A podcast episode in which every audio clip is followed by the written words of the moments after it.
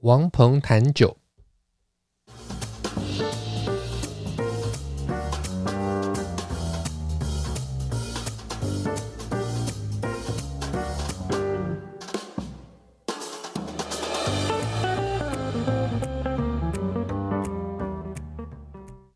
这个节目要带你掌握生活中关于酒的大小事，你会在这里听到使用的酒类常识，包括怎么选、怎么买、怎么品、怎么做餐酒搭配。我会跟你分享业界观察、有趣经历、餐厅体验，还有我身为酒类文化教育工作者的所见所闻、所思所感。节目也会安排高知识含量的内容，像是酒类图书导览、各式酒类专题。我会带你踏上品味养成之路，跟着我们脚步，你也可以过有酒相伴的惬意生活。如果你是厂商，欢迎赞助我们或者与我们合作。欢迎收听王鹏谈酒。这集节目的主题是：麻烦来一杯 Scotch 苏格兰威士忌。我是王鹏，我是咪咪。嗯，这次要聊就是苏格兰威士忌，因为苏格兰威士忌是现在当今很红的一个酒种。然后我小时候就认识了苏格兰威士忌，因为我想我们很多可能同年龄的家长们都会。呃，在出国以前，在出国的时候都会回来带一瓶，可能刚开始是白兰地，干邑白兰地，然后后来就变成苏格兰威士忌。然后我相信很多人都都对这个不陌生，而且现在广告也都做得非常的大。今天要聊一聊 Scotch 苏格兰威士忌。没错，那个 Scotch 不是那个 OK 绷，也不是那个什么其他的那个，因为 Scotch Scotch 在那个范围里面，Scotch 意思就是那个胶带。嗯，就是为什么苏格兰威士忌会跟胶带扯上关系？这样，哎、哦欸，我都没想过。好，那么其实，在今天正式进入节目内容之前呢、啊，我想要花一点特别时间去感慰、感感谢一些呃几位听众，因为他们有留言。哦，对对对，对，那这些留言其实我们读有时候会觉得哇，真的蛮窝心的。嗯，那甚至有些人还会每那个每一集的 YouTube 都会在下面留言。嗯，那。这些留言当中呢，其实有有有蛮多。我们这样一路看来啊，因为我们这个节目开播已经多久了？十二月中的样子。对，十二月中到今天。然后我们是十天一集。对，我们十十天一集。那很多很多这个节目啊，他们就是会想要追求周更，每周更新。但是周更，我觉得节目太多，可能对听众也是负担。尤其我们的节目是长的 Podcast。嗯，那所以十天更新一次，应该有一个蛮不错的平衡，这样也不会好像一直赶着要听听不完。也许我们未来有，也许老师想要做一些单口的，也不一定，就是短一点的，然后就可以一周一次。对，就是单口、双口、单口、双口这样，单数周单口，双数周双口啊，不一定嘛，不一定。好，那所以我们来看一下这个留言哦。有一位留言呢是这样子的。说老师的知识真的好丰富，学到很多。虽然对我来讲稍难，但是咪咪都会适时提出我心里的疑问呢。搭配起来很刚好。最近两集似乎冷笑话、国外见闻的部分增多了，蛮喜欢的。期待日后的题目。爱心，这一位是七十七 No N，呃，就是是这个是一个昵称吧，他的留言。所以其实前面有提到说，我跟咪咪搭配起来蛮刚好的，这也是我们经历了一些磨合。对对，因为要主持跟这个其实不是很容易的事情啊。然后所以默契啦，我我这这是代表我们有默契。好，然后另外一位啊，叫做 Andrew F Y Chu，这个 Chu 可能是祝，也可能是周啊，周先生或是祝先生。或周先生啊，或邱先生哦，对，邱有可能哦。嗯、然后这边写到王鹏老师谈酒太有趣了，内容充实诙谐，听久了真的耳朵会怀孕。然后看到这个留言的时候，我想说，好像有一期我就是这样讲，所以他才会这样留，是吗？就是我说啊，这很好听啊，听耳朵会怀孕。然后结果他就真的这样留。那因为他这位是那个男生嘛，所以要不然，男生如果想要体会。体验怀孕的感觉，就多多听王鹏谈酒。接不下去，你可以接啊，你可以接啊。你就说，如果想要避孕的话，你可以用塞入式耳内避孕药。I'm sorry, guys。好，我真的接不下去。讲到怀孕，无独有耳的啊，无独有偶的。另外一位呃，叫雷亚吴，这位吴，呃，因吴，呃，姓吴，可是是一位怀孕的孕妇嘛，她说快卸货的孕妇，她说很喜欢老师提到的内容，很很很多想了解的酒类知识，受益匪浅，希望老师能多多讲关于法国酒类知识。嗯，那这位快卸货的孕妇，她是在一月十三号留言的，也许已经卸货了。对啊，也许已经卸货了。恭喜她。对，先恭喜你这位吴吴小姐。那我不知道你先生姓什么，所以不能叫吴妈妈，对不对？对对，好，所以呢，而且很讨厌被叫妈妈，拜托。哦，对，真的。那我我是有一个这样子的心得，就是说，这位是快卸货的孕妇嘛。其实我是认为啊，卸货完了之后啊，这位吴小姐应该。更可以做自己，你知道为什么吗？嗯、因为她的名字叫做蕾雅，嗯，所以呢，怀孕固然很累呀，但是卸货完更累呀。我不知道是老师偷偷铺的梗还是怎么样，我都接不下去。但是我跟你讲，卸货完真的很累。对，卸货完真的有够累呀，所以你的名字叫累呀，真的是取对了。好，然后呢，我们下面有一位呢，诶。刚刚讲到都是五颗星的留言呢，就五颗星的评价。嗯，然后另外有一位啊，他呃在一月十五号的时候听到了我们的波尔多上集，嗯，那因为下集还没出来，嗯，所以听了上集之后，我们那时候分上下集，就是因为太长了，呃，就是永不退流行的波尔多。那我跟波尔多的渊源实在太深了，所以就想录两集嘛。所以其实一开门见山就想录两集，所以。呃，上集就开始漏漏等讲一些我如何与波尔多相遇相知，然后第二集才讲到波尔多嘛，所以他就写到了波尔多上集，觉得声音很悦耳，专业知识很丰富，但是内容结构松散，偏离主题。那他讲到内容结构松散啊，就是都给了三颗星，然后这边跟你说声抱歉，但是我希望啊，就是如果你听了下集的话，你也可以。觉得我们其实这个上下级是一个完整的整体，这样子。嗯嗯。那它的这个署名叫做 Moss 咖啡，摩斯咖啡。我想，我心想，怪不得，因为摩斯咖啡其实内容就很松散，它的结构很松散，你知道吗？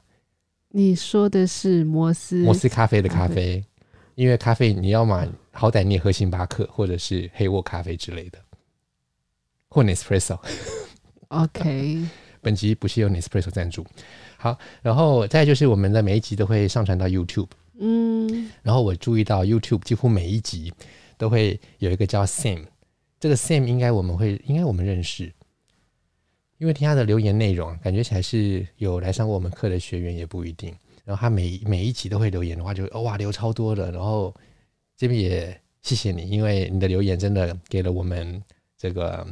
一些动力，一些动力，然后呢，在那个每一集 YouTube 上面，就是哇，一一我们一上线就立刻立刻留言呢。对啊，谢谢你。对对，可能可能先看了片头就先留言，然后最近的一次我看到他的留言很有意思，他说：“老师，你都在一分零三秒的地方吃螺丝。” 就是这一集的节目主题。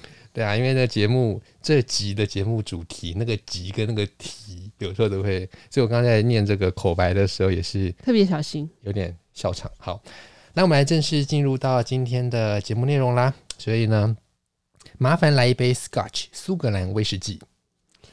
嗯、呃，会这样写呢，就是因为为什么为什么点点酒的时候，我不我注意到了，或者是 menu 上面那个。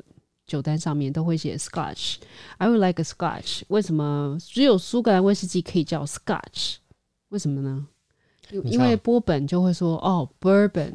是啊，是啊，因为 这个 Scotch 跟 Bourbon，你会说 Scotch Whisky，你会说 Bourbon Whisky。对，翻成中文呢，就是苏格兰威士忌跟波本威士忌。嗯，波本它是一个地名。所以你说 Bourbon Whiskey 的时候，讲的就是在历史上，在美国啊这个地方，田纳西州啦、肯塔基州这一带，然后呢，还有密苏里州，他们已经三州构成共成呃构成了一个共生，嗯，彼此依存的三个州，然后两州生产威士忌，一个州生产橡木，嗯，所以来做橡木桶，每州的白橡木这样子，然后共依共存。那早期的时候，他们的威士忌。都会呃经经由河流，然后往南运，然后才能出海，在加勒比海那边出海。嗯，所以在那边有个河港，它的集散地的的名字就叫做波本。对，但我问的是 Scotch，老师有点长。对。对，有点长，然后所以呢，我要讲回来，就是 Bourbon 是一个地名哦，嗯，啊，它不是一种类型的名称，它是一个地名，嗯，然后这个 Bourbon 这个港啊，它的它的名词是来自于法国，原因是因为当时美国脱离英国独立，然后英法交恶，所以法国出兵来帮美国独立，然后于是呢，在美国建国成功了之后，他们就开始想要饮水饮水思源啊，或者是来纪念当时帮他们独立的这些就事迹，所以就有就。这个这个城镇就改名叫波本，所以叫 Bourbon。那波本这个字就是波赫 bon，波赫 bon 就是波旁王朝。嗯，那那我如果所以我刚刚讲到 Bourbon 这个字，B O U R B O N，念成法文是波赫 bon，波赫 bon 就是波波旁王朝。那所以就是这样讲。那讲回来就是波本是个地名哦。是。那 Scotch，Scotch 它是怎么来的呢？它就是当然从 Scotland 或者 Shortland。就是呃，苏格兰，苏格兰哦，Agos 就是苏格兰这个字来的。那既然是一个地名，嗯，一个地区的名字哦，它还没独，它没有独立，所以我们不能说它是国家名称。但，但它就是一个专有名词，一个地名。所以来自于这个地方的，我们叫它叫做苏格兰威士忌。它的意思是这样。那讲回来，为什么呃，Scotch Whisky，Scotch 就是就是苏格兰威士忌呢？你可以这样去想象，Scotch Whisky。凡是叫 Scotch 的，都会是 Whisky，但是 Whisky 不一定是 Scotch。讲白话，嗯哼，苏格兰威士忌，你说 Scotch 不一定，呃，一定是威威士忌，但是威士忌不一定是苏格兰的威士忌，嗯、所以 Scotch 它它是 Scotch Whisky 的简称，你可以这样去理解，你也可以理解，因为它就是被。简称惯了，所以 Scotch Whisky，Scotch Whisky 简称 Scotch。嗯，然后 Scotch 一定是 Whisky，Whisky 不一定是 Scotch。然后我们再拿波本来看，Bourbon Whisky，嗯，Bourbon Whisky，Bourbon 是一个简称，Bourbon Whisky 的简称叫 Bourbon，Bourbon 一定是一个 Whisky。嗯哼，Whisky 不一定是 Bourbon，是因为有可能是别的地方来的。而且啊，那个 Whisky 这个字。呃，在一九六零年代之后，有一个有个区别的用法慢慢成型，然后开始被大家普遍的接受。但是它其实不是一个规定，它只是一个现象。这个现象就是，只要是美国的威士忌，嗯，或者是爱尔兰的威士忌，嗯，我们在拼写的时候都会 W H I S K E Y，嗯，多一个 E 在那个 Y 的前面。嗯，那如果说是苏格兰的啦。或者是其他的，什么加拿大的啦，呃，日本的啦，像这样，那就会是直接 K Y，没有那个 E 那个字母。嗯，那这只是一个，只是一个约定俗成的啦。那其实就连美国的相关的法规，他们也不是很精准的在用这样子的区别，因为他们自己的威士忌会 Bourbon Whiskey 或是 American Whiskey，因为美国像有他们也有裸麦威士忌啊。有玉米威士忌，嗯，所以他们的 corn whiskey 像这些拼法都要应该要拼成 k e y 结尾的，但是在法规上面，有时候你会看到奇怪，这明明是一个法规的相关的生产规范，为什么它偶尔还是会写成 k y？嗯哼，因为它不是一个法规的，它它不构成一个法规的区别。嗯，那我就讲回来啊，我很喜欢的一本字典叫朗文。老师已经提过很多次了，因为以前学英文，我我我喜欢那个英英字典。然后你如果翻开朗文字典的话，它会它会给你解释，就是 whisky 跟 whisky 这两个字刚好是前后列出来的。它会告诉你说，凡是威士忌，然后生产于爱尔兰跟美国，都会习惯拼成 K E Y。嗯，然后先有这样子的，然后讲到 whisky 的时候，K Y 的时候，就刚好出现在 K E Y。的下一个嘛，那这个词条就会写说，呃，威士忌就是使用了发麦，就是催芽过的大麦或是类似的东西，然后来做成的，嗯，威士忌。然后，especially in Scotland，就是尤其是苏格兰的会这样子称呼，然后 whisky。那当然，因为我的字典是蛮旧的，是一九九零年代的英英字典，所以那时候如果是现在在编的话，应该会看到全世界的威士忌百花齐放。他可能还会写说，especially in Scotland or Japan，像这样子，嗯、对啊。那所以所以这两个字，呃，不要太拘泥，但是它有一个故事在背后。嗯嗯，OK。那嗯，就是刚刚在节目开始前啊，就是我提到说，我们原本在在可能我们小时候就同一个年代的话，小时候其实家里都是喝干邑白兰地的。然后后来苏格兰威士忌突然兴起，就是一夕之间风云变色。呃，是什么样造就了苏格兰威士忌的风行？为什么大家突然都喝了苏格兰威士忌？其实这个跟呃。你知道，就是在人类的文明史上啊，有很多的变化都是，呃，你的成功不是你自己的成功就足以造成你的成功，而是对手的失败。嗯，所以全世界的烈酒界里面，你可以有果实制酒、水果制酒的烈酒，呃，比如说水果制酒的酒类，你就是像葡萄酒或是苹果酒，嗯，然后蒸馏完了之后，你会得到烈酒。就会得到苹果烈酒、苹呃葡萄烈酒，那俗称叫白兰地。所以你有葡萄酒啦、水果酒以及蒸馏过的白兰地，然后你有啤酒以及蒸馏过的谷物、谷物制酒，然后蒸馏完，那就会得到谷物的烈酒，像威士忌为代表。嗯，那当中中间还有其他的啦，比如说你用蜂蜜来做啦、龙舌兰等等的，那我们就先不先不聊那些什么蔗糖来做的那些。那呃，在世界上啊。呃，如果要说有什么样的烈酒是在过去像风风行全球，然后因为交通的关系，或是因为国力昌盛，或者是因为它的呃呃品牌的故事，或者是消费者青睐或者是认同，然后风行全世界，我们可以说像白兰地就是，尤其是干邑白兰地。嗯哼，干邑白兰地它在国外的声望远远超过国内，因为很多的干邑白兰地都是外销的。所以相比之下，你去法国的时候，很多法国人会告诉你说，如果你是真的行家的话，你真的想要学我们法国人的品味的话，你不妨试试看雅玛邑白兰地。亚玛邑白兰地在法国国内反而，呃，它的它的声望或者是品味的那种印形象要来的好像更高端一点，因为它更精精细，但是风味更突出。也也就是说，不会每一个亚玛邑的品牌喝起来都很类似，但是对于没有经过训练的人，他喝不出干邑的差别，但是他可能喝得出亚玛邑的差别。嗯哼，那这是另外一个故事啦。嗯、那我这边讲回来说，为什么风行一时的干邑白兰地会失败呢？会没落呢？原因是因为干邑白兰地它用葡萄来做嘛。所以葡萄你就必须要有葡萄的葡萄一定要健康啊，一定要充足的葡萄才能来做酒啊。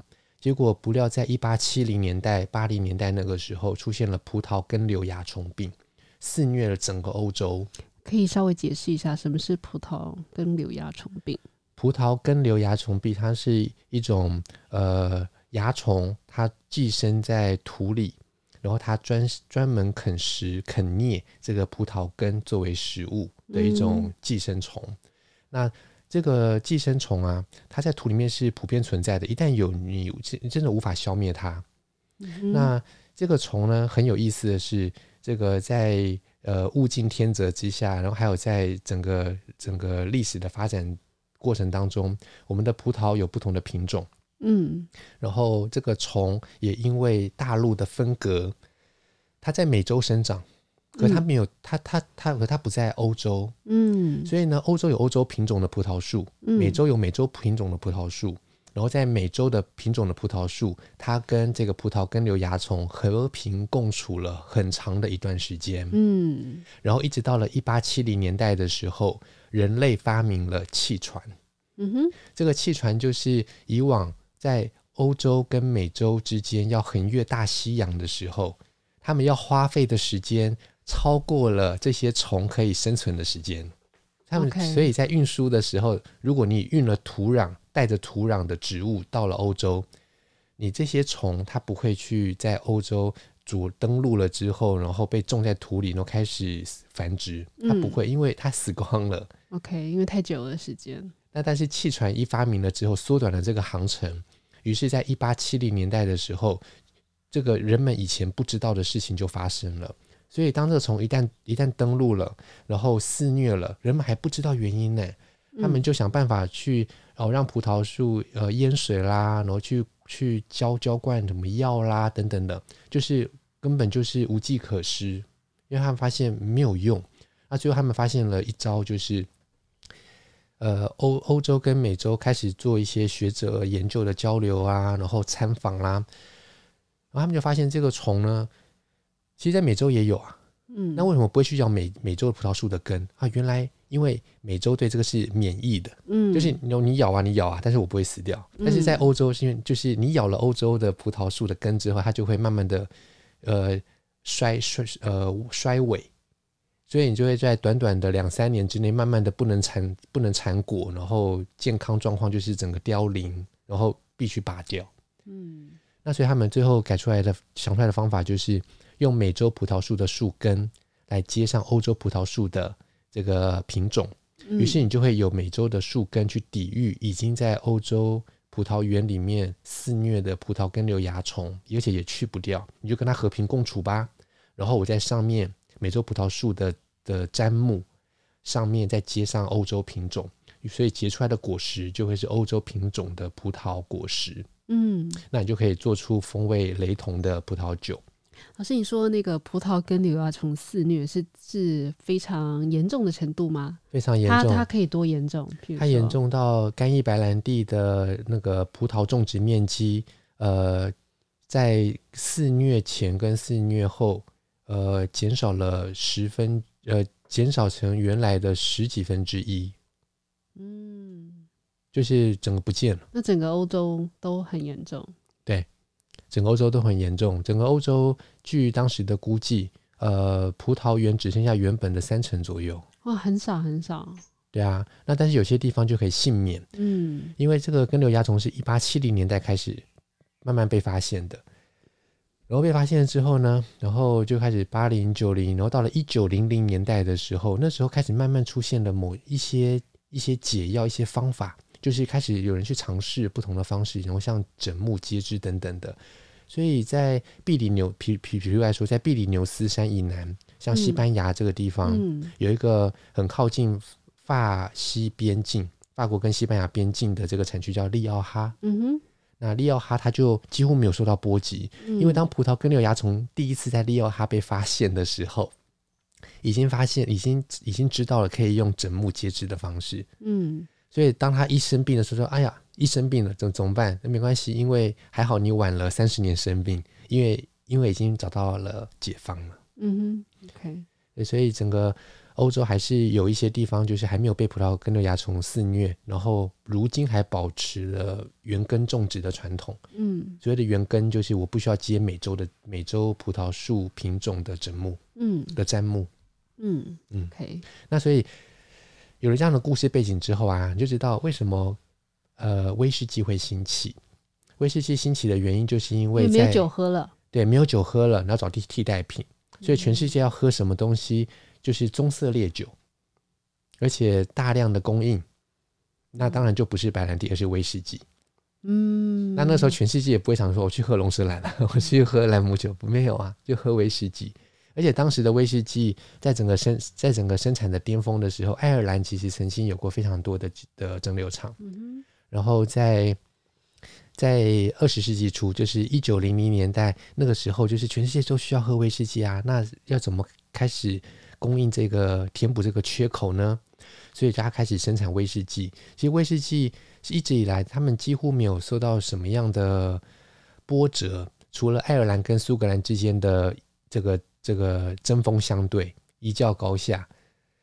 然后在一八三零、四零、五零年代的时候，开始慢慢的成型的是我的生产威士忌的方式，可以慢慢的变成调和式威士忌。嗯哼，因为蒸馏的方式突飞猛进，然后器材设备，然后做出来的威士忌会更容易喝，然后更容易喝的威士忌喝起来就是比较没有味道。但是这个没有味道，其实是相对于以前的威士忌来说，以前的威士忌比较有味道，但是这个味道没有不好喝。因为它是小锅来蒸馏，所以小锅单批蒸馏没那么好的味道的威士忌，要怎么样让它变好喝呢？我们就用新的蒸馏方式，用那种很高大的蒸馏塔、蒸馏柱，于是出来的酒就会由于在里面这个蒸馏柱跑来跑去的，然后它就会经历很多的机会，可以去把杂质给滤掉。嗯哼，经由蒸馏的过程。那出来的酒没有了那些杂味，你表现出来的就会是果味，好喝的味道。那所以它相对没有味道，简单容易喝，这是相对以前的。但是它其实单喝很像，很像是呃伏特加，或者是很像是水果烈酒，有时候。那所以像这样的酒，在一八四零五零年代出来之后，人们开始怎么去做做一些应相应的调整呢？就是我用这样子蒸馏出来的连续蒸馏塔塔蒸馏塔蒸馏柱这样子的新酒，然后去培养出来了威士忌之后，我可以做什么事？我可以拿它来跟以前比较难喝的这些酒来做调配。怎么调呢？我可以调呃一比九，就是。百百分之十的以前的这种全麦芽单锅蒸馏比较比较浓烈的，或是比较有杂味的威士忌，就像被稀释掉啦。嗯哼。那我也可以用百分之二十、百分之三十、百分之四十，看你要怎么调。那所以这样子的做法出来了之后，就变成调和式威士忌出来了，然后大发利市。所以在一八七零、一八八零年代，这个做法非常成熟，而且刚好弥补了法国干邑白兰地。开慢慢的消退，退出市场的这个空缺，然后就占领了整全世界。所以呢，在一次世界大战到了一九一零年代，一次世界大战，然后到了一九三零四零年代，二次世界大战，大家都喝的都是威士忌，嗯，然后喝了威士忌，但是这个时候其实干邑白兰地回来了，但是有点有点一蹶不振。但是曾经有一度在亚洲市场非常的非常的风行，因为。干邑白兰地，他们的把葡萄种回来了，然后其实在一九二零年代就已经开始可以起飞了，但是他们很难从消费者的手中再抢回苏格兰威士忌，就再再从那个苏格兰威士忌市场呃里面去抢回自己的份额。嗯，那在整个发展的过程当中，有点像是呃干邑白兰地在亚洲慢慢的站稳了脚步，站稳脚步到了一九六零七零年代，结果到了一九七零年代发生了一件事情。就是水到渠成，对于苏格兰威士忌来说，水到渠成，所以他们又抢回了这个市场。发生什么事情呢？那就是因为苏格兰威士忌实在是太一帆风顺了，所以就有人投入生产，然后想要赚钱，赚热钱，嗯、（hard money。那为了想要赚钱，这些人他们当然对威士忌没有真爱，嗯，他们也不懂得去做品管什么的，也没有人 care。所以品质就呼就一就一落千丈。那这个时候呢，这个不好的品质的威士忌，呃，慢慢的被大家发现了。于是这个不好品质的威士忌被大家发现了之后，那苏格兰威士忌业界内部要做些什么事情来挽救苏格兰威士忌的名声呢？那就是那时候乱做的人全部都是大量的生产，是什么？是连续蒸馏出来的调和式威士忌。然后单一麦芽威士忌是不是我刚刚说到，在在一八二零年代之前那个时候并不好喝？那其实，在经历了一百多年的研究当中，还有一些人是有真爱，而且是家族企业，然后要投入研究的，他们慢慢发现了这个苏格兰威士忌，如果说是全麦芽的，然后批次蒸馏、壶式蒸馏这样子的蒸馏器，然后出来的并不好喝，但是我若经过统称培养就会好喝，因为时间的磨砺。嗯哼，可以把那些东西氧化掉啦，然后让它在培统成培养的过程当中，这个醇醛酸酯的变化比例，然后最后变得好喝。嗯，于是，在一九七零年的时候，就出现了所谓的单一麦芽威士忌革命，或是或是威士忌的文艺复兴，可以这样说。那那个时候出来的这个的这个。就是单一蒸馏厂的全麦芽的威士忌，然后来让向世人证明说：你看，我是单一个蒸馏厂，然后我用百分百的麦芽来做成的威士忌，它能够轻易的赢过那些市售很多调和式威士忌的口感。嗯，那所以这个时候大家就以为调和式威士忌就很不好啊。那实际上那个时候是这样子的。嗯，但其实我们现在已经不需要再有那样子的成见。因为因为现在的调和式威士忌也已经回来，已经经过了一九七零八零的那一波之后，该被淘汰的也被淘汰掉了。而现在的品质，其实调和式威士忌也好，全麦芽威士忌也好，就是所谓的单一蒸馏厂的全麦芽、单一麦芽威士忌，这些其实品质都算是到了一个历史的高峰。所以，我们今天呢、啊，就可以看到为什么呃威士忌。可以一直压着白兰地的这个市场，然后白兰地好像一直在市场上都不被人家看到，这是有一个历史的渊源，就是经过了一八九零年、一八七零、八零、九零年代，就是十九世纪末的葡萄根瘤蚜虫，然后后来富裕了之后，但是偏偏又遇到了全世界，大家还是没有人在喝这一个，然后但是遇到了一个契机，就是哎。那个苏格兰威士忌当中的一个部门，就是调和式的威士忌，开始有很多滥竽充数这样子的东西，鱼目混珠，然后乱七八糟的。哎、这是一个反攻的大好机会。结果没有想到，苏格兰威士忌的的这整个产业里面的单一麦芽威士忌异军突起，开始强调。利用统称培养来赋予单一蒸馏厂全麦芽威士忌最好的味道。好，先这边先补充一下，就是老师讲的单一麦芽威士忌，就是现在一般人说的 single malt。OK，然后呃，老师说一一九一九七零年代开始有一个 single malt 的一个呃复兴，对，然后强调用统称培养来换取更好的风味。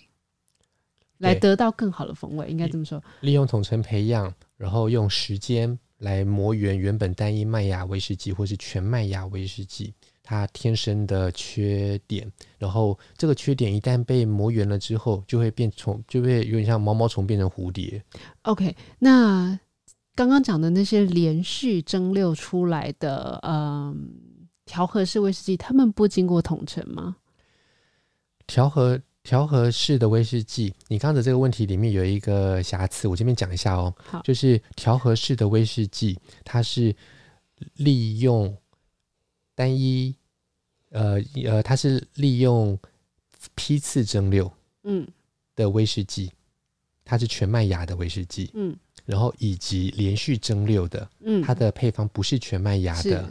它是有掺了谷物在里面的，是，然后于是被昵称或是被直接简称叫做谷物威士忌。嗯，这谷物威士忌出来了，你有了谷物威士忌，你有了麦芽威士忌，两个调在一起才叫做调和式威士忌。是，那这个威士忌都要经过统称培养，但是他们所需要统称培养的时间是不一样的。嗯哼，连续蒸馏出来的谷物威士忌。掺了谷物的威士忌，在麦芽以外还加了谷物的这种威士忌，为什么我一直在讲这个？因为不想不想要误导误.导听众，因为我们这已经约定俗成叫谷物威士忌了，但是它其实里面还是有麦芽。嗯，好、哦，那这个连续蒸馏出来的这个谷物威士忌呢，它还是需要经过统称培养，但是它需要的时间比较短。嗯，那一般这种谷物威士忌，如果它要跟麦芽威士忌调在一起，然后要统称培养超过十五、十八、二十年，像那个皇家礼炮，它是它的调和非常的精准。那它就是要想办法让不适合那么久储的呃那个谷物威士忌的基酒，可以放在比较没有活性的老的木桶里面，这样我就能够有一样的年数，很高的年数，二十一、二十三，然后我就能够在这个统称培养的过程当中。尽量不要失去它该有的东西，嗯，然后它也没有什么东西好去磨圆，因为它很干净。OK，然后另外就是我一样还有麦芽威士忌在里面，所以我有了二十，比如说二十一年的二十一年老的麦芽威士忌，我有二十一年老的谷物威士忌，嗯，然后把它调在一起变成二十一年的皇家礼炮。OK，那所以他们都需要统称培养，但是统称培养这个桶要用什么样的桶？嗯，这就是一个大学问。OK，所以才会这样讲。好，嗯，有点复杂。就是你刚刚的问题，你刚刚的问题最主要想要问什么？我已经忘记了耶！我的妈呀！你你你，因为你刚好像就是说，呃，因为我一直在强调那个一九七零年代的那个单一麦芽威士忌文艺复兴。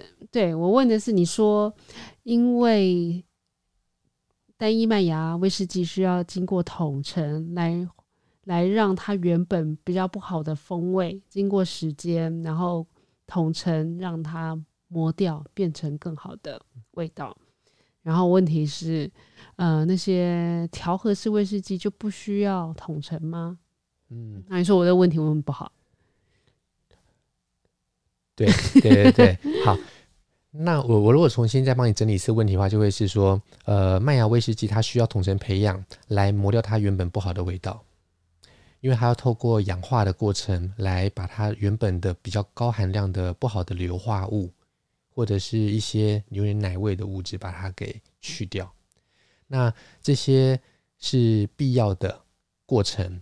那但是这个过程往往需要经过五年到八年的时间，才有办法把呃浓浓度很高的这类物质，然后让它在桶针培养的过程当中，然后被所木桶萃取出来的东西，然后它自己氧化的副产物，以及原本的不好的风味，它自己氧化或是挥发的结果的整个平衡到达嗯好喝的样子，大概要五到八年。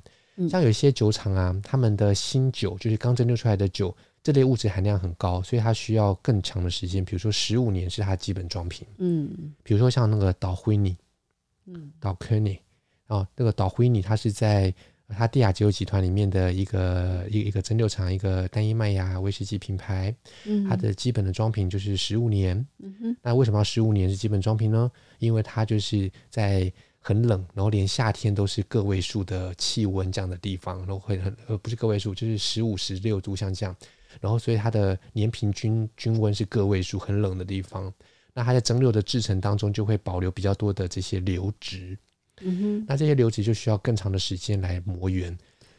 那我们讲回来，你刚刚问，你刚刚说到，那难道调和就不用吗？其实你要问的应该是，难道谷物威士忌就不用吗？嗯哼，好，那谷物威士忌需要吗？谷物威士忌其实它真的是不需要。但是如果你真的想要有一个漂亮的年数在上面，就是比较长的高年数的谷物威士忌的话，你就要确保你这个谷物威士忌本来就没有东西好去磨圆啊。那你你怕的是什么？你怕的是它最后的平衡反而被桶味给吃掉了。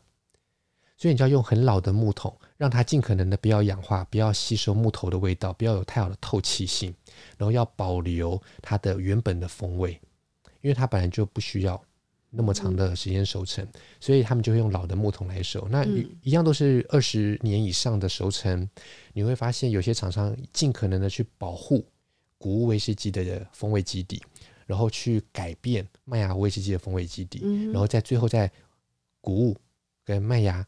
调在一起，你就会请，就会得到调和式的调和式威士忌。嗯、那有些厂商他的做法相反，为什么相反呢？因为啊，他们每一个厂商、每一个集团，它的旗下可能有一些麦芽蒸馏厂跟他们的谷物威士忌的来源。那这个谷物威士忌，他们可能会想说，这是一个比较简单的威士忌，比较没有味道。那我如果在进货的时候，我去采购了一些橡木桶，它是全新的橡木桶，就是。就是也不是有全新，就是第一次来装酒，第一次来装威士忌的，他以前可能是装过其他的烈酒或其他的东西或葡萄酒。那这些木桶呢，第一次要来装苏格兰威士忌的新酒，我到底要先给他拿来装麦芽威士忌，还是拿来装谷物威士忌呢？以我刚刚的逻辑，他可能会比较像是，嗯，先来装。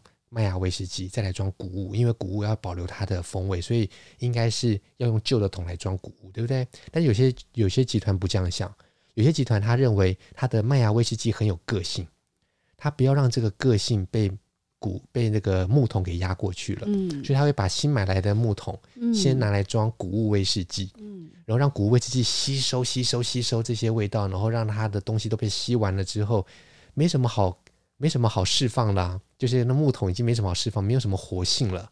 然后我再拿来装麦芽威士忌，是这样子的。所以不同的集团有不同的做法。然后麦芽威士忌跟谷物威士忌，虽然它的本质上面比较需要陈年、比较需要高活性的木桶是麦芽威士忌，嗯，但是也会有不同的集团的策略。我们把它叫做 Wood Policy。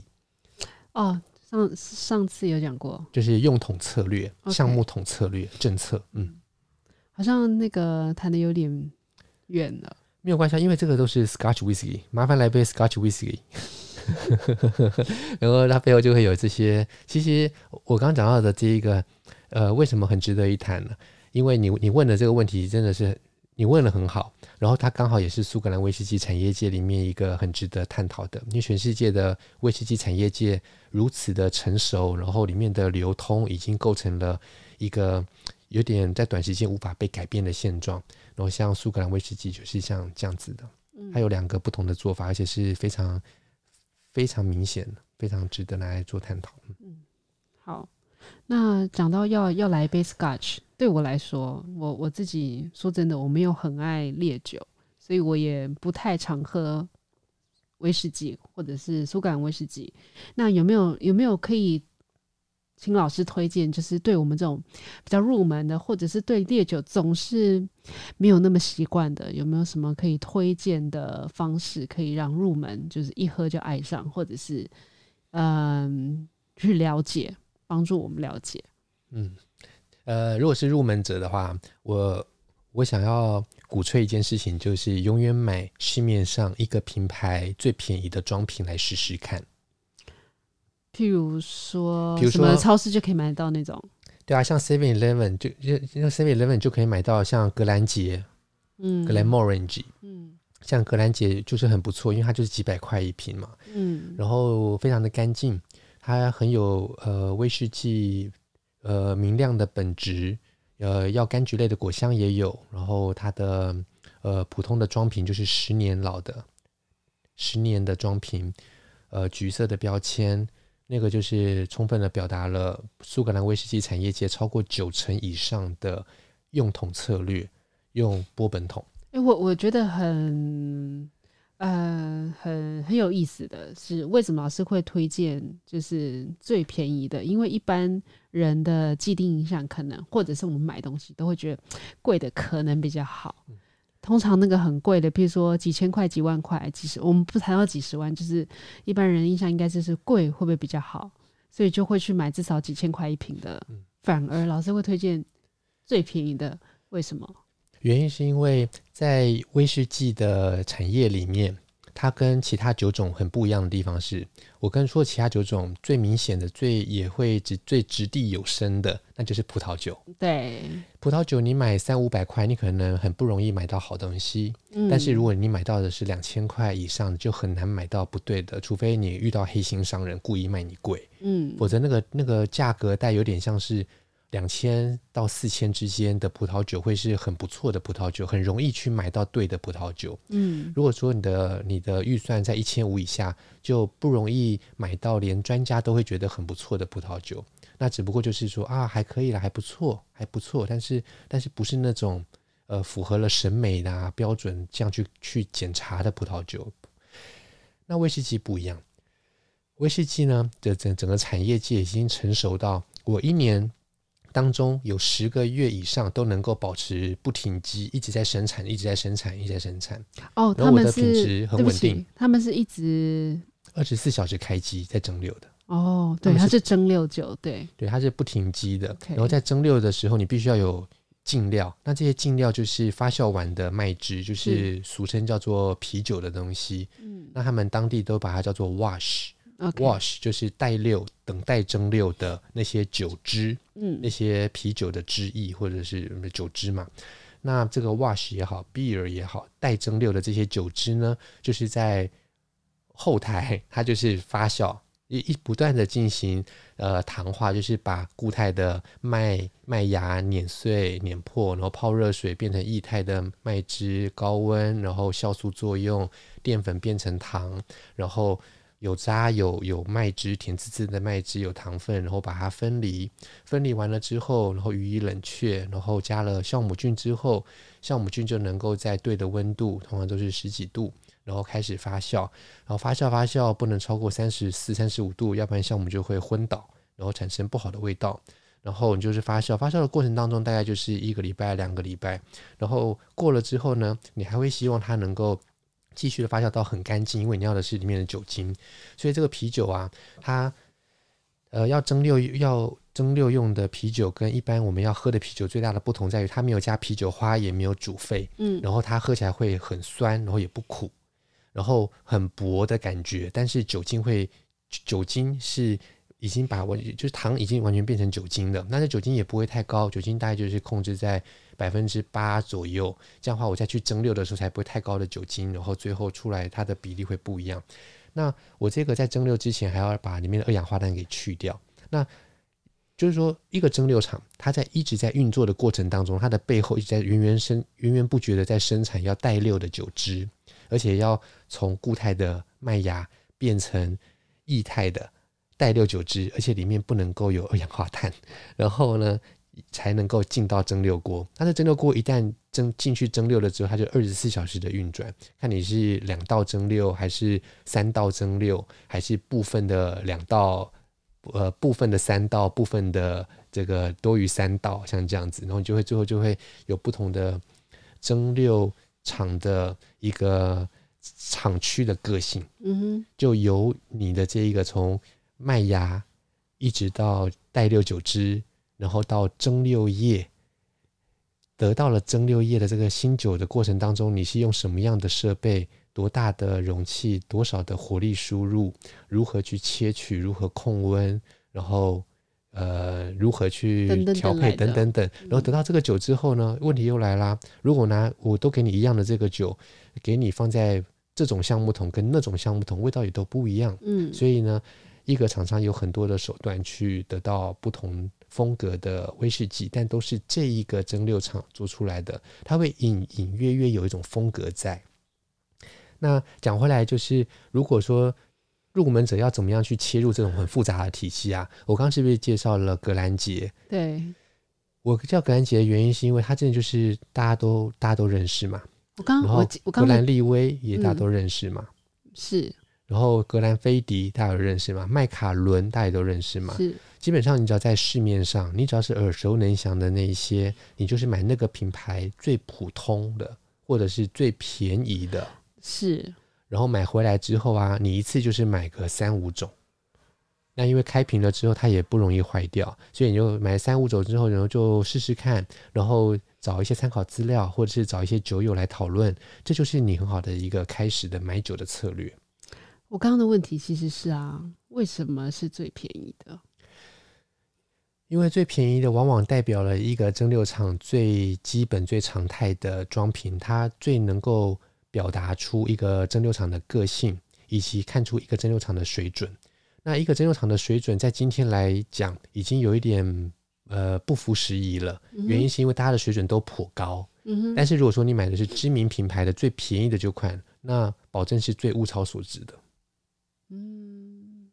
所以不，所以假设我用八百块好了，买了买了一瓶知名品牌最便宜的酒款。嗯。所以当我花了，比如说 double、triple 三三倍、四倍的钱买了一个更高年数的，会更好吗？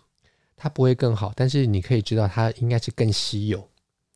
所以在威士忌的品牌当中，比较贵的，它不见得是品质是价格的那个倍数，嗯，但是它之所以会定更高的价格，原因是因为它更稀有。但是稀有与否不是倍数的关系，它的那个可能是一个不是非它不是线性的关系。OK，它是一种心理上的。所以，所以像我之前去参加蒂亚吉欧的一个品酒会，我们喝了那个系列叫做 Ultima and Prima。然后它就是怎么极奢原酒，嗯，那里面呢、啊，呃，我喝到了，我忘记那个价格，有好几十万。呢，好几万，然后到几十万，对，好几万跟几十万，然后好几万的那个就是什么三五万，我喝那个我我觉得很感动，然后但它好几十万那个一样的感动，嗯、但是你要花好几十万还是三五万买到一样的感动。啊，我我我认为，我认为以一个精彩的东西来说，三五万，如果你你负担得起，你就买最便宜的。所以我那天我去参加品酒会的时候，我就已经先预先知道价格，我就锁定最便宜的那两款，三五万的那个，然后喝了，我觉得对啊，这两个都都很不错，都都差不多好。但是我还刚好是说，如果如果有的话可以买。结果殊不知，对啊，品酒会前就已经卖光了。没错，我去的时候我就已经打定主意说，呵呵，大家都是王鹏，我不会买酒，对不对？因为我都，因为我的是最有名，就是我我喝威士忌，我都是喝最普通的，想要手把手带着这个入门一起喝。然后跟我想说，哎、欸，我那天已经打算要出手了。结果结果喝的时候，他还跟我还还他也还跟大家说，这个台湾已经卖完了，早就卖完了，只是来邀请你们来喝的。嗯，对。所以入入门买便宜的就很够了，因为威士忌的品质非常的好，在我们这个年代是很幸福的年代。我们喝到的威士忌，苏格兰威士忌，呃，最普通的装瓶都能够喝出东西，喝出个性。那如果我已经是就是经验老道的，对于这种这些经验老道的爱好者来说，嗯、我有什么方法可以更精进我的威士忌之路吗？你说的你说的精进是就是往更贵的酒迈进，还是更喝出东西？呃，就是譬如说老老师刚提的各大品牌，我我其实都已经很。就是你知道有很多人其实对于各大品牌或者是什么年数的，他们其实都已经喝过了。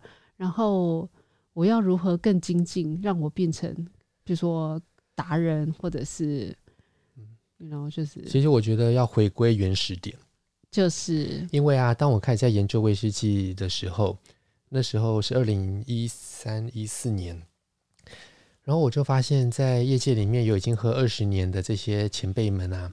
当我在跟在网络上面跟大家分享我在喝某些基本装瓶，像格兰杰这种十年的，或者是像什么格兰冠十年的 Glen Grant 十年的，像这些基本装瓶，什么格兰菲迪啊，然后什么格兰利威啊，那像这些什么 Auchentoshan 啊，什么，那他们就会说啊，这个就是好久没喝了，然后也不知道原来它那么精彩，那么好喝，嗯，所以我那个时候我记得我有呃一段时间。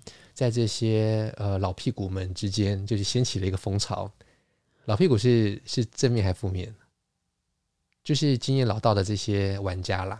然后就是说，他他们也纷纷在自己的脸书啦，或者是跟大家分享说：“哇，真的没有想到这个真的是很好的酒，然后又便宜又实惠。”嗯，那所以我想要给那些有在喝而且老饕，然后想要继续进进阶的人，不妨先停下来扪心自问。你们平常在喝的酒当中啊，有没有好好的就是定期的去让自己的味蕾归零，或者是校准，永远回到基本款？光基本款苏格兰威士忌的酒的蒸馏厂，在早期就是一百多种，现在还是一百多种，也还还一百多个嘛。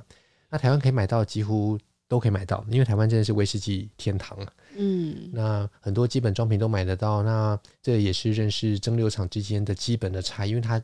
因为基本装瓶年数最低的基本款，不是那种故意出低年数给你喝的，而是常态性的有出的基本款，呃，几乎都是十年、十二年、十五年，像这样子的基本装瓶。那喝了这些基本装瓶，往往能够温故知新。嗯，所以我给老饕们的建议是这样。那另外就是，如果想要收集那些稀有的酒啊，或者是说。想要有一些味蕾上的感动，多于这个收集的这个成就感的话，我认为不需要买最贵的酒，或者是最珍惜的，或者是最限量的一些东西，而是可以去买，呃，单价稍高，可是是这一个常态装瓶当中的进阶款。然后它也不见得是说断头货，就是说，你看你买了一次啊，明年再来，比如说年度限量装瓶像这样子，不是说这些酒不好。而是说这些酒你不见得拿出来可以找到同好去分享，除非你开给别人喝，否则你很难去遇到说，哎，我平常也经常在喝这一瓶，像这样子的。那我觉得每一个人喝酒的目的不一样，嗯，那我自己不是那种会炫耀式的，就是说我泼出来，哎，你看我今天喝这个，我喝那个。其实我往往会喝最基本的东西，在里面去找到一些差别差异。因为我在我觉得喝酒的乐趣很大的很大的一点是来自于你发现自己可以喝出东西，嗯，那喝出东西往往就是一而再再而三的回去喝同样的东西，在不同的时间点它会拼凑出来，然后你对这个的印象或是印证你以前不懂的或是觉得很模糊的东西，嗯，所以在整个历练当中，我过去都是这样喝酒的，然后威士忌也不例外。OK，嗯，就是不要去盲目的去追求。很贵的、很贵的、很限量的装瓶，那、嗯、但是贵的跟限量的装瓶有时候真的是太精彩了。我那时候喝那个蒂亚吉欧的极奢系列，哇，那真的是太精彩。那但是有一些品牌啊，一字排开的时候，最贵的那个我反而觉得最不好。对我来讲，对我来对我来讲，有有有有一些系列是这样，那我会特别去选。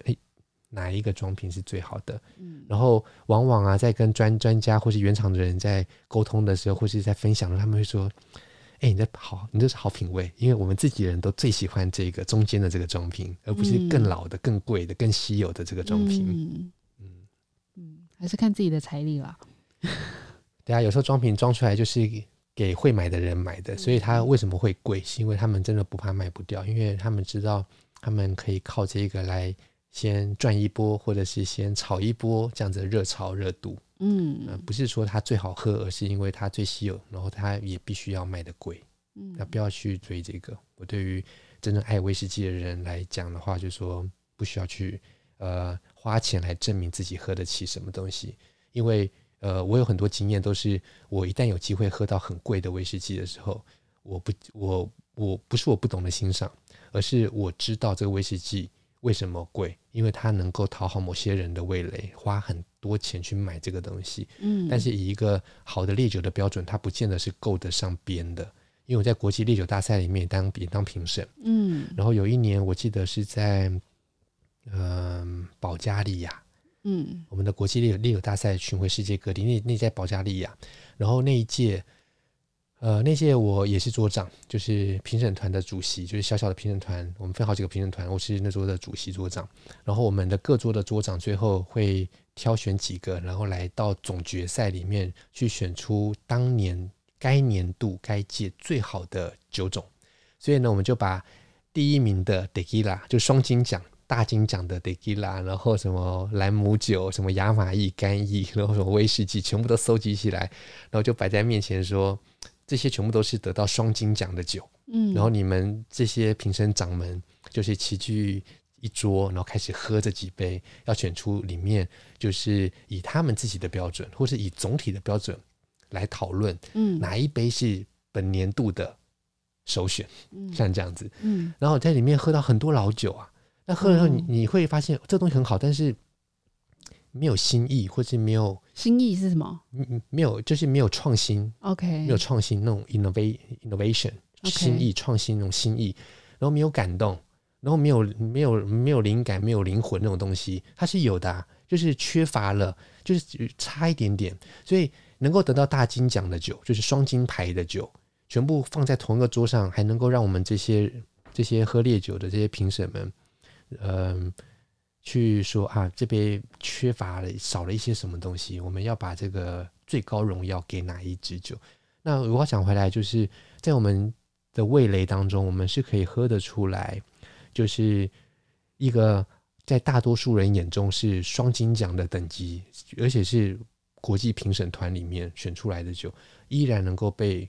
我们喝得出来，它少了一些什么？那其实这个我在某一些那种高单价的酒款里面是喝的，是可以感觉得到的，就是它真的缺乏了一些东西，但是无损于它作为一个限量商品，然后大家要吹捧，或者是大家想要去收藏，以至于嗯，它的这个市价会水涨船高，或者是被预见到，被厂商预见到，它一定会被呃收藏家吹捧，所以它必须要定价定得很高。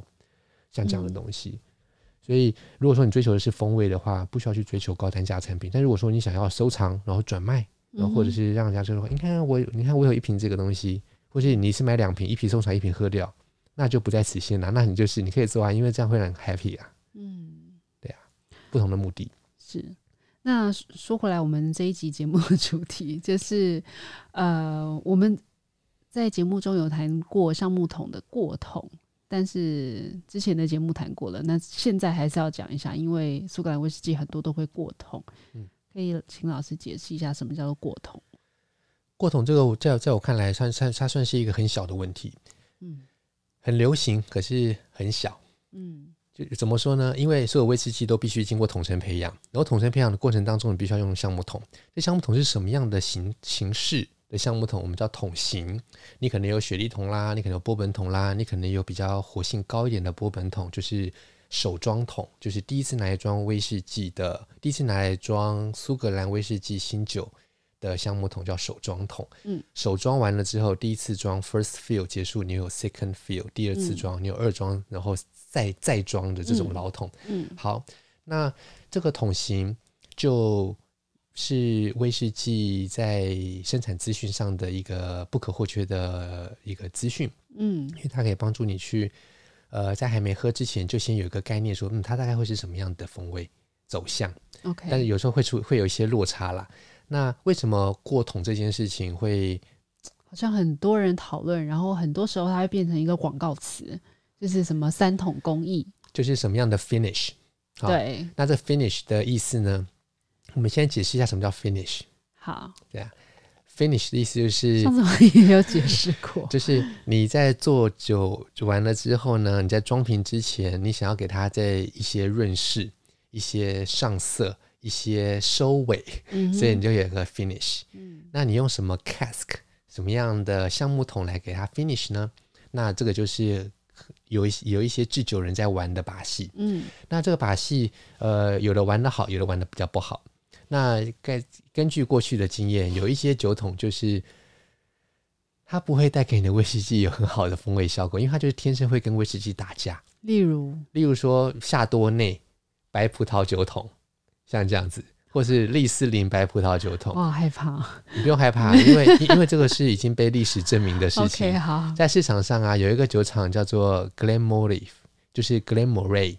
我刚刚的那个发音是盖尔语，OK，然后 Glenmorangie，嗯，M 呃 G L E N Glen M O R A Y Moray，然后 Glenmorangie 或者 Glenmorangie，那那这个酒这个单一麦芽威士忌蒸馏厂，它的威士忌在早期的时候有一些白葡萄酒桶的装瓶被证明很不好，然后在台湾有一些酒友曾经有买过有喝过，他会发现那个呃木桶跟装过夏多内白酒的那个味道，它跟威士忌本身是重装的。嗯、然后在在很多的很多的装瓶试验当中，慢慢的有一些头绪，就是你可能装过兰姆酒的可能会蛮成功的，因为兰姆酒的风味那种甘蔗的香气啦，然后那些糖香啦，然后或是它本来就是萃取出来就是那些香草啦、椰子的味道，因为他们习惯用美洲白橡木嘛，嗯、所以这些味道。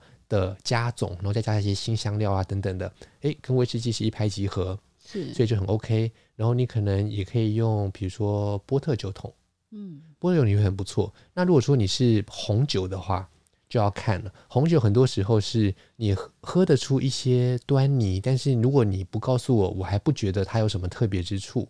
因为因为有一阵子很流行嘛，用五大酒庄的桶啊，用锁电桶啊，对啊，用布根地的。那你们哪个酒庄的酒桶？就是葡萄酒桶不是一个问题，但是要看是什么葡萄酒。红酒的话，真的要看情况了，很难一竿子打翻了。那我刚刚说白酒没那么精彩，对不对？但是甜白酒有时候会很精彩，嗯，因为它会有一些那种蜜香啦，然后凤梨啦、杏桃啦，然后甚至有些玫瑰的香气也不一定，嗯，所以要看情况。OK，甜白酒就是那个像刚刚讲的锁店。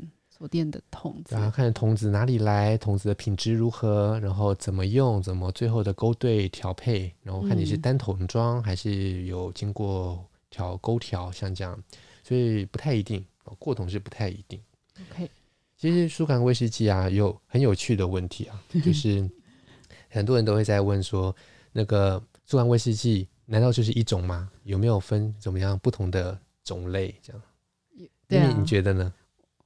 以你来看，如果你被问到说苏格兰威士忌有哪些不同的类型，如果是问我的话，我就说啊，有什么 single malt，有 有、啊、呃 blended malt，对啊，很好啊，对啊，像这种的，我就会想到那那对对于我来说，他们就是不同的类型。嗯、这个的话，在法生产法规上面，它算是一个很重要的点，因为呃，一个生产商有义务、有必要让消费者知道，我瓶子里面装的它的。是什么样形态的东西？那所以你是来自单一蒸馏厂的，你就会有 single distillery，single 这个字就跑出来。如果你是呃调和过麦芽威士忌 malt whisky 跟 grain，嗯，谷物威士忌，你就会变成 blended whisky，嗯，所以你就会变成 blended whisky。那呃，所以你这样一一搭配出来之后，你会有一个形态出来。那其实还有更多人想要知道，就是它的产地。什么？我是来自于高地啦，还是来自于岛屿啦？嗯、那其实这个它的风味跟产地之间没有绝对的关联，有时候有，有时候比较没关联，所以不太一定。那以我来看的话，我觉得呃，看一个酒厂会更好，因为它它虽然比较复杂，你要必须要一次认识如果你要全苏格兰都摸透透的话，你要一次认识一百多个酒厂，然后每一个酒厂都有个个性，用这个个性梳理完了之后，然后再来喝苏格兰威士忌，有点像是一劳永逸啦。嗯、那虽然听起来好像说，好像在在脸稍微，因为说，哎，你要我先去认识一百个酒厂，那我这样很辛苦啊。但是我想告诉你的是，每一个酒厂都有好几个不同的装瓶，那好几个不同的装瓶，不管它未来怎么样的改变。你只要认识了一个蒸馏厂的个性之后，或者是它名为单一麦芽这样子的个性之后，你只要了解了，你以后就再也不用怕了。它出新出来的什么样的个性，都能够用你已知的个性去去帮助你去了解这个新的装瓶，或者是去检查这个装瓶它的个性。所以我认为是呃先苦后甘，而且是很有效率的。那跟刚刚我们讲的类型。老师为什么会提到这个？因为很多人会想要知道，诶，在新在包装上面就会出现 malt whisky，我可能是 blended malt，嗯哼，我可能是 single malt。OK，那 malt whisky 就是百分百的麦芽来做威士忌，然后经过分批的蒸馏，分批的蒸馏是壶式蒸馏器，就是单锅的那种，我们叫做 pot still，pot、嗯、就是锅子。嗯、那我们在技术上叫做 Batch distillation，batch 一个 batch 就是一批，嗯、所以叫做批次或分批蒸馏。嗯，那这样子蒸馏器呢，它最能够反映出你的制酒原料麦芽里面有很多的硫化物，这些硫化物它在制酒过程当中经过了一些演变，而它们都对应到不同的味道，这些香气风味。都会流到你最后制出来的酒里面，所以如果你是 single malt，就是单一蒸馏厂全麦芽这样子制酒出来的威士忌，它是独一无二的。OK，这个独一无二就让很多喜欢研究风味啊、研究这个知识的人感到无比的乐趣。所以为什么 single malt 会那么红？原因在这边。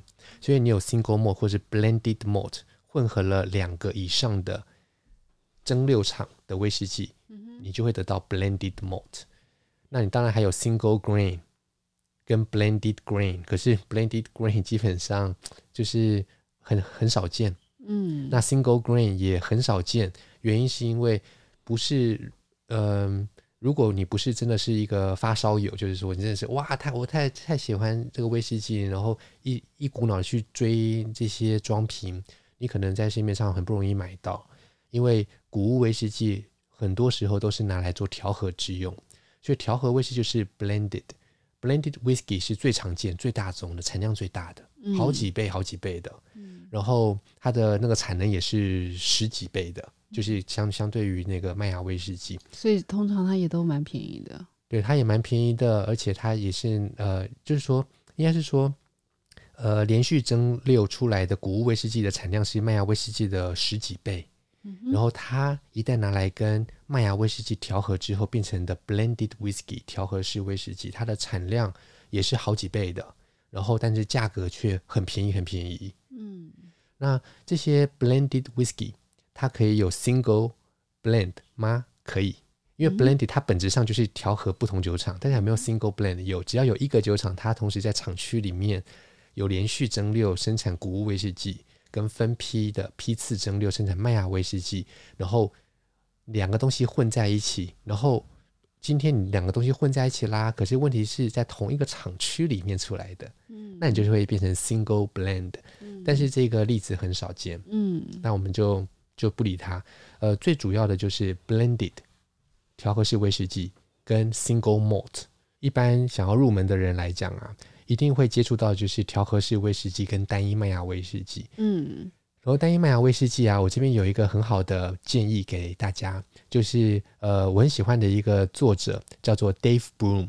嗯，那这个叫做戴夫布鲁姆。他是一个文文文文采非常优美，而且见解非常的深入的一个威士忌作家。他不是很掉书袋的那种人。掉书袋是什么？就是不是很那种，好像去 show off，就是说啊，我知道了多少，然后在书里面就写很多技术细节那种东西。他是真的会让你读的，哎，觉得很懂。你会觉得说，他真的是想要分享东西的。嗯，他的东西可能不见得那么的完整，有些时候你会读到他不是不是很完整。但是多读几本，或是参考其他的的作家的东西，你就能够你你就能够得到啦。如果你想要很技术的东西，你就去读那些什么 whisky whisky technology 像这样的书嘛。嗯、那讲回来，这个 Dave Bloom。这个戴夫·布鲁姆啊，在他的著作当中啊，把苏格兰威士忌分成了五个不同的叫做 flavor camp，就是叫做风味阵营。OK，所以这五个风味阵营呢，第一个风味阵营叫做 fruity and floral，呃，fragrant and floral，嗯，芳香与花香阵营的威士单一麦芽威士忌。OK，所以你就可以依照这个一二三四五个阵营，然后它它的代表作，然后去买。三到五种威士忌，然后来喝喝看，闻闻看，看看属于这个阵营的，真的是有如它这样子的风味描述吗？所以，如果你想要知道芳香跟花香的话，你可以去买格兰菲迪，嗯，你可以去买格兰冠，你可以去买格兰利威，你可以去买格兰金奇，嗯，哦，那像这些都是属于轻盈形态的。然后另外一个阵营叫做 Malty and Dry，OK，就是有麦芽风味的，然后尝起来有点干爽，然后甚至有一点这个麦。麦壳的感觉，那是因为在制酒的过程当中，它就是会留下一些这样子的风，这样的风味。当你喝出来呢，你可以透过一些技术的知识溯源，把你喝到的风味回溯到它是原料制成哪一个环节，你会发现他们在麦汁槽里面发生什么事情啊，年麦发生什么事情啊，水质发生什么事情，以及它会有麦芽的味道在威士忌里面，像那个欧欧肯特轩。或是 Ochlask 或是 Clockendou 啊，这些他们都是会有些麦糟风味，但是比较少见。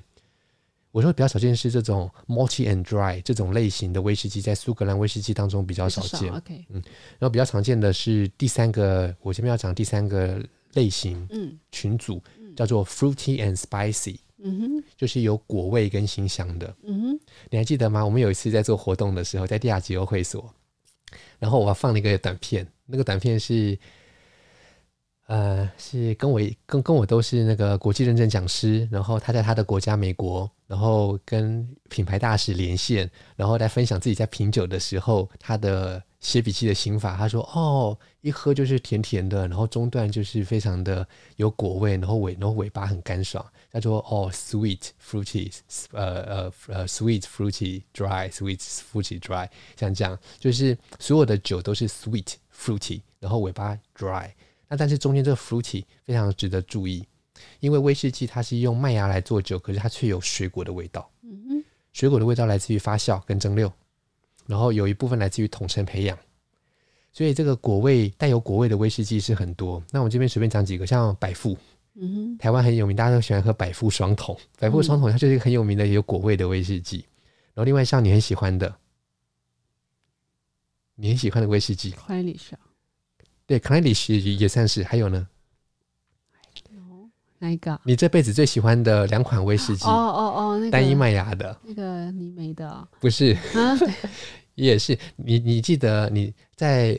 我记得在二零一四年的时候，就证明了我真的威士忌还不是真爱。没有，我在二零一四年的时候拿给你喝一杯，然后你一喝说：“哎、欸，这个很不错耶！”因为我拿给你喝 Springbank 也是，但是另外一个 Royal Lochnagar 皇家蓝薰，中文这样翻译的。OK，看太久没喝了。它它有一些那种水蜜桃的风味，它是属于那种 fruity spicy 的这种类型。嗯、然后另外还有一个品牌，这个品牌我们在苏格兰的时候也去参访，那天道路封闭，然后于是我绕路，Open 对，然后飙飙快车，然后然后从那个哪里？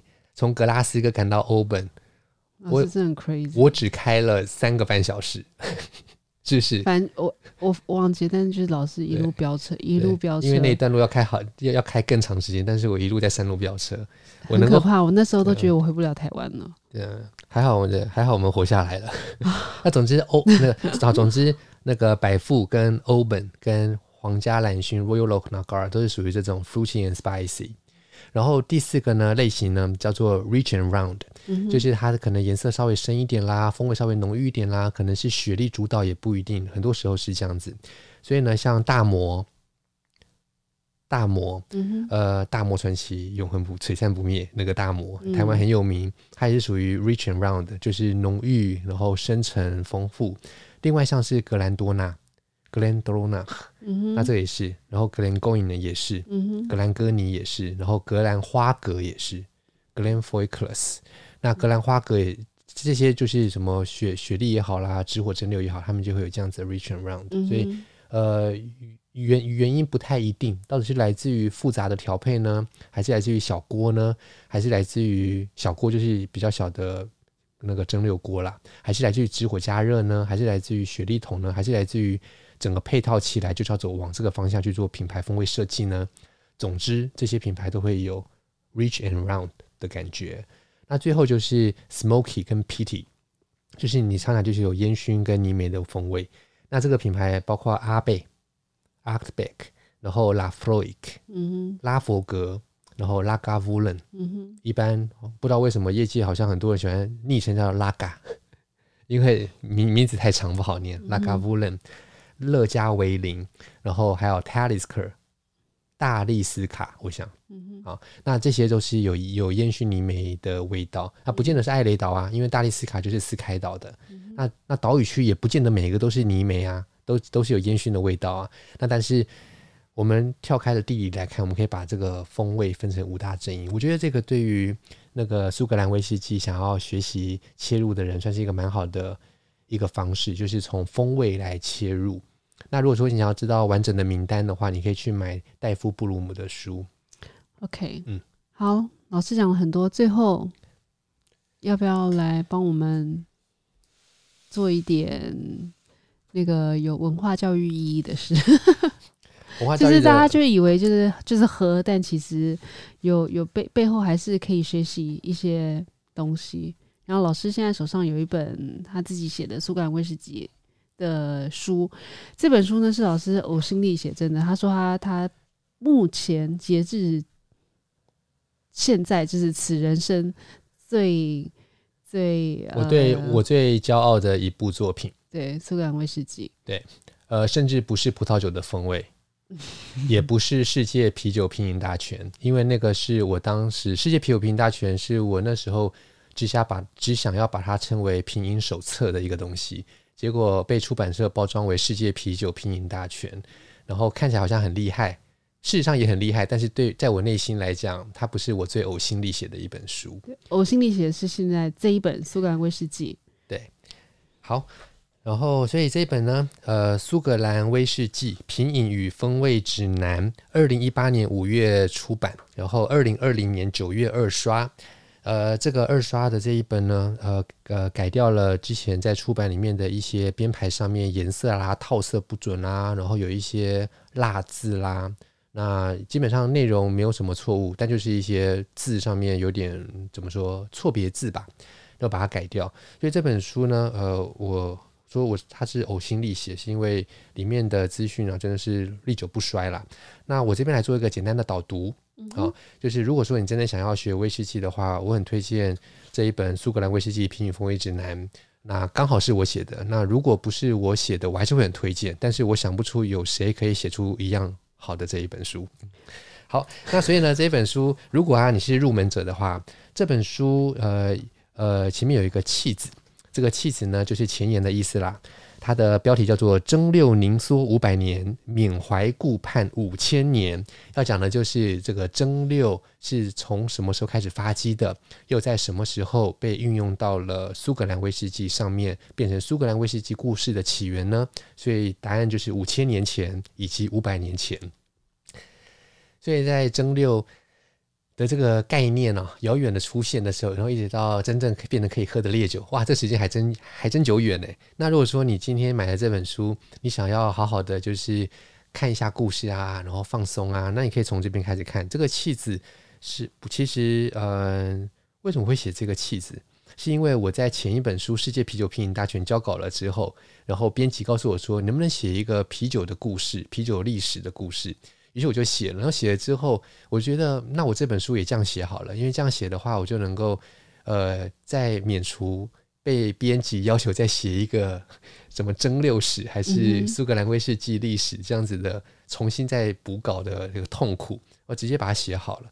然后这个内容呢，是我参考了拉丁文、法语还有英文的著作，然后写出来的。所以呢，里面的内容算是呃很凝缩，然后也很有趣，而且观点会跟你在市面上读到的书不太一样，因为我还参考了一些拉丁文的著作。那这个是气质的部分，很适合入门者来来读。如果你还是入门者的话，这本书我分成三个 part，这三篇呢。第一篇叫做《酒杯里的风味世界》，讲的是品酒的技巧。如果你是入门者的话，你可以看这个部分来学威士忌作为烈酒该如何品尝。如果呢，你是一个老饕，你当然也可以看我作为一个烈酒评审，作为一个品酒。风味为研究主轴的酒类专家，如何在多年的历练当中，然后整理出这一套威士忌的品饮技巧？我把它称为叫做大师级的品酒技术啦。所以呢，不管你是大师，不管你是老饕，不管是入门者，你都能够在这个大师级的入门品酒技术当中，呃，很简单的去掌握这一门品酒技术。然后第二篇呢，Part Two 叫做酒瓶里的人文史地。我在学苏格兰威士忌的时候，我为了想要知道每一个厂牌的名称背后的故事，我学了盖尔语，我学了盖尔语，我学了盖尔语。我在学盖尔语的时候，那时候咪咪都快要会念了，Himara Hashif，对，Haguma Takbelief，对，但是没有用。我们去苏格兰，然后跟别人讲，没有人听得懂。对，我们在苏格兰遇到那个苏格兰人说，或者是在台湾遇到苏格兰人有没有？我们在台湾还是在法国遇到苏格兰人？因为我以前工作的时候，我有遇到苏格兰人，然后跟他讲，他都听不懂，对，对，所以就是真的没有用。对，他说，他说，哎、欸，你苏格兰人吗？他说太好了，他说或许那摩摩摩那个摩拳擦掌，都开始说出一句那个盖尔语的“你好吗”，然后对方还啊立功响，然后就听不懂，因为这个是目前就算在苏格兰也是一个示威的语言，就三万个人会讲。嗯，那不管怎么样呢，这个盖尔语我觉得很有意思嘛，那所以我就在书里面也放了。在关于这个呃苏格兰威士忌呃语言的文化机理，就是为什么你值得学一些盖尔语，你要如何发音，然后可以帮助你获得一些在威士忌以外的乐趣。当时啊，在出在那个教在嗯编辑阶段的时候，那个主那个总编告诉我说，他们编辑们看到这这个部分都好兴奋，好兴奋，因为联经出版里面就是编一些人文科学的。一些编辑，所以他们对这种人文文化，就是哇，一读了之后特别喜欢，特别喜欢，特别喜欢。那呃，这个部分我也蛮推荐你去看。如果你对语言有兴趣，你读起来会更有意思，甚至你还会觉得自己会用原文来念那个呃发音，因为我都会有我在书里面其实都有每个品牌的原文发音这样子。那这个部分我特别推荐入门者的是。在语言文化这个部分，有一个小节叫做苏格兰威士忌的形态与发展轨迹。这个地方呢，我想要告诉你的就是什么是 single malt，什么是 blended malt，它的发展是怎么样子的，然后它的个性是如何，什么是麦芽威士忌，什么是谷物，什么是调和式威士忌。这个地方呢，它的页数不多哦，但是你可以挑里面先先看一下，因为这个是入门的概念。然后再接下来，在这个部分，我有。去解释什么是产区，什么是厂区。嗯，我比较不推荐呃苏格兰威士忌的入门者先就是从产区来看风味，因为他们之间没有绝对的关系。但是厂区一个酒厂的个性，它的反应群组，就是从制酒的过程的头到尾巴，还有到产品的设定。这个去了解了，才有办法去帮助你用很简单的一百多种、一百多个酒厂，然后去切入。如果你觉得一百酒厂太复杂也没关系，我在这本书里面我也援引了我刚刚所讲到的戴夫布鲁姆的五大风味群组，去帮这些做一个整理。所以你可以在我的书里面看到戴夫布鲁姆他的这样子的逻辑，然后也作为一个入门的导引。所以这是给你们参考用的喽。而且我在书里面把一百多个品牌的基本装瓶的风味描述都很清都很清楚的记录了下来，而且也告诉你了这些我尝到的风味它的来源是什么，所以如果你买到了一样的基本装瓶的时候，就算酒标改了，你不用担心，因为它的风味是大同小异的。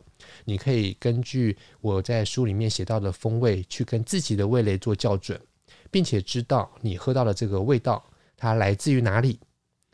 这个呢，就是我一直想要倡导的：喝最便宜、最基本的基本装瓶，然后来学品酒技术。嗯哼，好。然后对于那些技术控，如果说你真的很想要知道，哇，走进一座蒸馏厂会是什么样子，那这个 Part Three。第三篇酒厂里的复杂机制就是为你而写的。我是把呃我手边所有的两三本很技术性的书籍吃透了之后，我只差没有把它翻译出来了。然后就是吃透了之后，然后把它写出来，然后再加上我现场的经验，我在酒厂有实习过，然后写成了三个章节，三个章。这三个章分别是。蒸馏之前的技术环节，从麦芽到啤酒，然后比如说你的麦芽要偏变成大麦麦芽，要催芽，然后催芽之后你要碾麦，然后你要加热水得到麦汁，然后得到麦汁了之后，这个麦汁它到底会做成什么样的啤酒带六酒汁再去蒸馏呢？它有一个风味潜质藏在里面，然后在这个蒸馏之前，从麦芽到啤酒，我这边写了一章，然后里面详述了每一个环节会。带给威士忌什么样的味道？好，然后所以这个地方还有就是发酵程序会写在这边。然后呢，第五章就是蒸馏程序，从啤酒到烈酒这个地方呢，就是呃讲的就是你得到了啤酒，你发酵完了，然后你要进入到蒸馏，所以蒸馏的器材大小、尺寸、运用方式，然后你如何操作，酒厂如何操作，以及。业界很喜欢讲到的叫做铜对谈或铜接触或铜值如何去催化里面的风味物质，蒸馏器都是用铜来做的。我怎么样？为什么要用铜来做？因为它比较好打造。但是氧化的铜，它可以跟蒸馏过程当中的这个酒液或酒的蒸汽里面的风味物质产生互动，造成风味净化的效果。这个风味的净化效果是一个复杂的联动关系。蒸馏器是高是矮是胖是瘦，火是大是小，这些东西全部都要回归到你要做出什么样的酒。所以呢，小的酒，呃，小的锅子可以做出大锅子的风味效果。所以锅子大小有影响，可是不是绝对。啊，这样我就在这个蒸馏程序去解释这些复杂的东西，然后。呃，都用白话文来解释，所以呢，你不用去担心，你会在我的书里面看到很多的数字、很多的公式、很多的计算，因为我都用人听懂、人听得懂的话去把它讲给你听，让你去意会、去理解啊。那我认为这个是呃，对于技术控来讲，算是一个呃很清楚可以理解，然后但是可以避开数字的一个方式。好了，第六章，第六章叫做。培养与装瓶，也就是说，你蒸馏完了得到了烈酒，然后烈酒要变成威士忌，你必须至少经过三年的统称培养，这是法律规定的。为什么会有这样的规定呢？那是因为在规定的时候，威士忌就是一个棕色烈酒，所以苏格兰威士忌一定要是棕色烈酒。那至于要培养多久呢？法律就给他了一个嘛，就是三年。那为什么不是三年又一天、两天、三天？法律是人定的，法律就是定三年。好，所以呢，你这边统称培养啦，就牵涉到了什么东西呢？桶子有多大？桶子是什么形式的？桶子哪里来？桶子是用什么橡木品种来做？桶子的的的容积有多少？譬如像这样，然后你装进去了之后，你的烈酒的浓度有多少？然后你装进去了之后，你要放在哪里来熟成培养？熟成的培养过程当中，你要做些什么事情？你把它放在哪个形式的库房？是现代化的库房，很高的那种，还是矮矮的？比较古老的这种库房是这种泥土地的，比较湿气重的库房，都会有不同的培养效果。还有就是你的库房位在哪里？是在冷的地方、湿的地方，这些都会影响到威士忌。好啦，你有了不同的威士忌，就算在同一个酒厂里面、同一个培养的库房里面出来的威士忌，风味都会不一样。你要如何去把这些威士忌调配成你心目中的那个模样，让它变成你这个品牌一直以来都可以维系的一个风味形象，这就是调配。所以调配也会在这个地方来告诉你们，装瓶前要做哪些调配啦，然后如何去调整它啦，产品线要如何设计啦，不同的品牌的产品线的设计的策略有哪些，都会在这个地方交代。所以这就是这本书啦。那这本书的第第三个 part 就是很技术啦，但是我我我觉得这个部分写的很精彩，因为我把那些没有。呃，没有讲师经验的威士忌达人们，试着想要去跟外界去一般的爱好者去解释的技术细节，以我这一个有讲课多年讲课经验的脑袋去整理出来，很深入浅出的方式去表达出来。那所以这个部分是我感到很骄傲的部分。所以这个是第三篇。啊、因为老师的那个这叫什么？呃，老师的 的。I forgot what they called。嗯，你可以讲英文啊，法文啊，我都听得懂。但是因为我完全完全忘记，完了。哎、欸，这边要剪掉一下。没有关系啊，你没有不用剪掉。你你刚才就说这个部分是我很是我很骄傲的部分，所以这本书就是我在出书，我我我的书到我出书到目前已经六本、五本、六本、七本了。我搞不清楚，反正在这个六七本当中啊，是我最骄傲的一本。嗯嗯，就是在那个比较教科书风格或者是比较知识性的东西，比较不是散文性的写作当中，这个是我最骄傲的一本。哦，对，我想到老师的章节，就是张杰还被别人引用变成了哦，对对对的，变成了哈课纲，所以就知道老师这个写多好了。啊，对，有有有啊，对，有有有，没错没错没错。那今天聊了很多有关于苏格兰威士忌的东西，那今天就到这了。好，谢谢你们。那么我们最后再来讲一下，就是因为我们在这一集的开头呢，有特别去提到说，呃，有一些听众来替我们留言，然后给我们的鼓励跟支持，都非常感谢你们。那你们有一些人是给我们一些指教跟建议，那也很感谢你们。那如果你有话想对我们说的话，也欢迎留言喽。欢迎替我们评分，然后作为新加入听众的参考，谢谢你。我们这集就到这边，再见。拜。